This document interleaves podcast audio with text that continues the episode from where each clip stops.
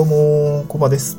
このラジオは都内でエンジニアをしている会社員の私が家族で田舎に移住すべく奮闘していく様子をお送りする現在進行形のドキュメンタリーチャンネルです。今日のトークテーマはですね、えーっと、まあ、電気工事士の免状が届きましたっていう感じの内容になります。えーっと、まあですね、えー昨年5月ですか、2020年のまあ、3月ぐらいに、移住を、地方への移住を検討し始めました。その時に、まあ、お家ですよね。移住した先でのお家どうしようかなってなった時に、まあまあ、私もよくある民家を購入してリノベしたいみたいな、そういう思いがまあ、ふとね、あの、湧いた時もありました。まあ、今もね、まあちょっと選択肢の一つではあるんですけれども、まあちょっとそこまで実際至ってはないかなっていう感じですね。実際まずは、賃貸で、あの、地方に移住をして、あの、まあちょっと住みたいエリアとか、あの、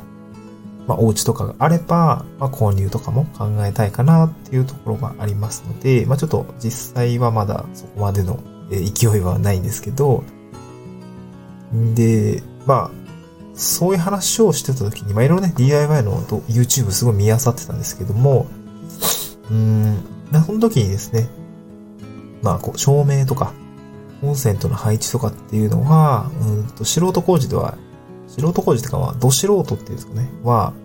まあ、危険が伴う作業になるので、あの電気工事士の資格っていうのが、まあ、必要だよっていうことに気づいて、まあ、いろいろちょっと調べてみたら、うん、まあ、なんていうんですかね、えー、まあ、なんていうの、資格試験をちゃんとまあ、受けて、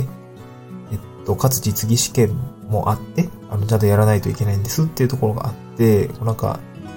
いざこう移住した後、そういうのを、なんだ、移住した後って結構すごい忙しくなるのかなとも思っていて、まあなんか、できることは早めにやっておこうかなっていう思いがあって、もう初めにですね、なんか電気工事の資格取っておこうみたいな感じで、まあ、昨年の5月ぐらいからちょっとトライし始めたんですよね。電気工事の資格の話なんですけど、で、まあ5月から、えーまあ参考書とか購入してですね、で、筆記試験がまあ10月にあって、で、12月に実技試験があって、まあ、で、1月に、まあ、まあ、年明けての1月に、まあ、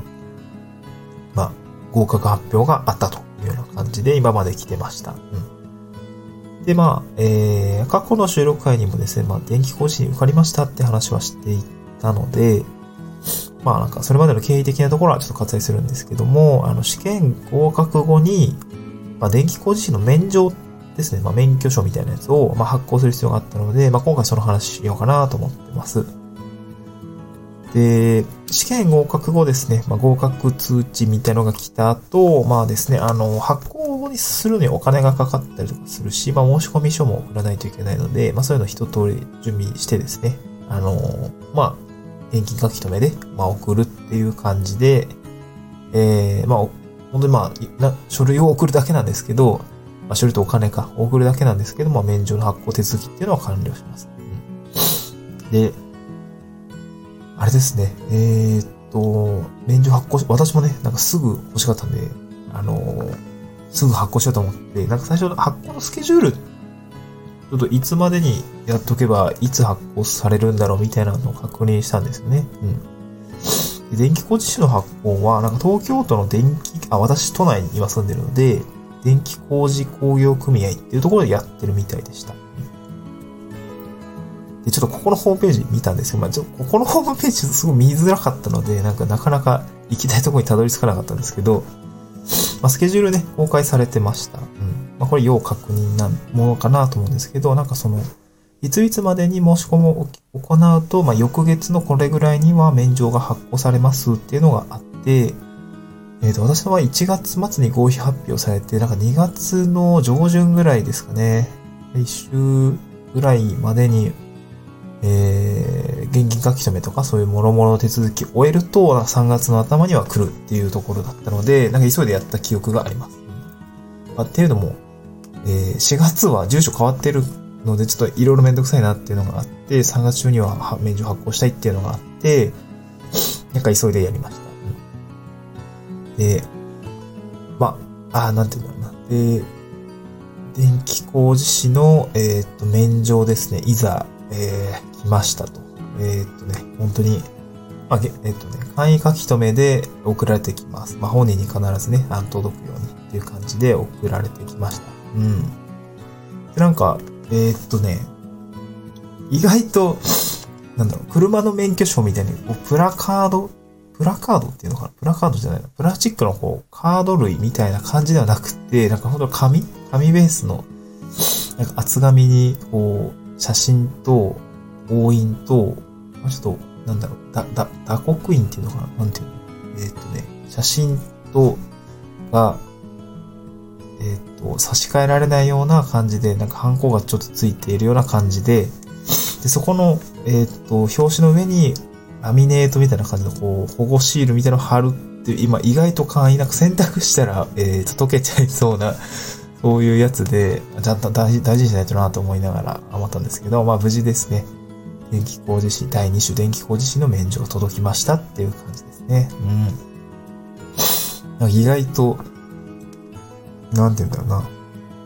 撮ってみると、すごくあっという間だったんですけど、まあ意外と、あ、私今ツイッターの方で、モーメントっていう、そのツイートをまとめる機能があるんですけど、まあちょっと概要欄にリンクを貼っておくんですけど、まあまとめていて、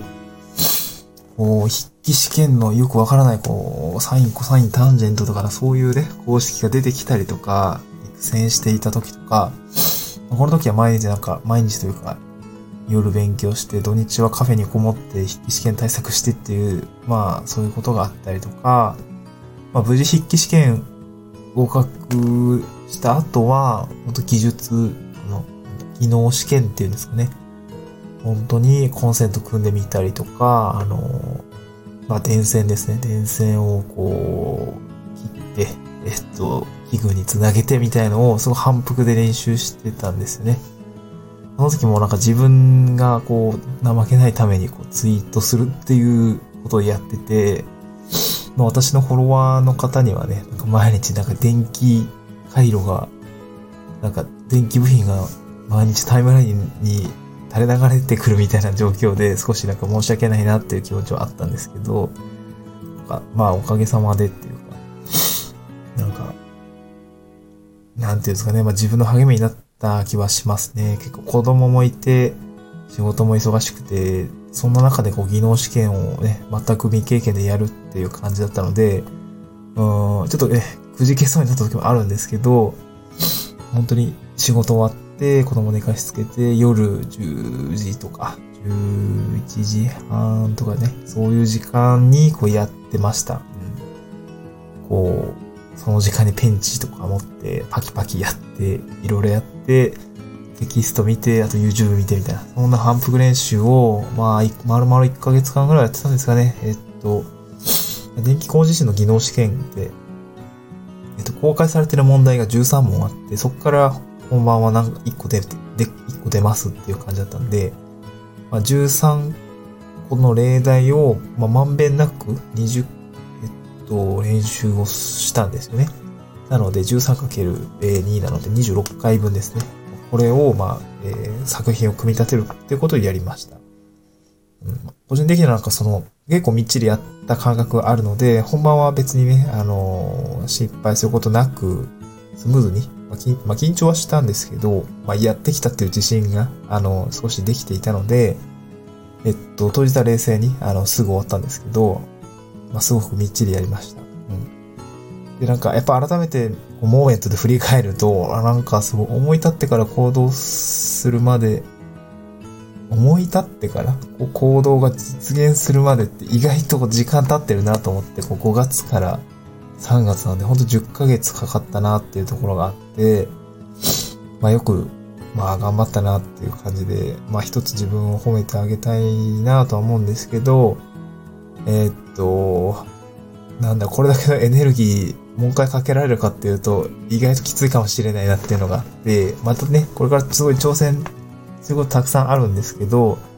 えっ、と、熱量を持って頑張っていきたいなというようなところですね。まあ、あとこの記録って大事だなって思いました。このモーメントでまとめてみて。うん。なんか積み上げていくっていうことがあるので、なんかこう、へこたれた時に、いやいや、まだまだ、僕はどんどん積み上げていかないとっていう気持ちになったので、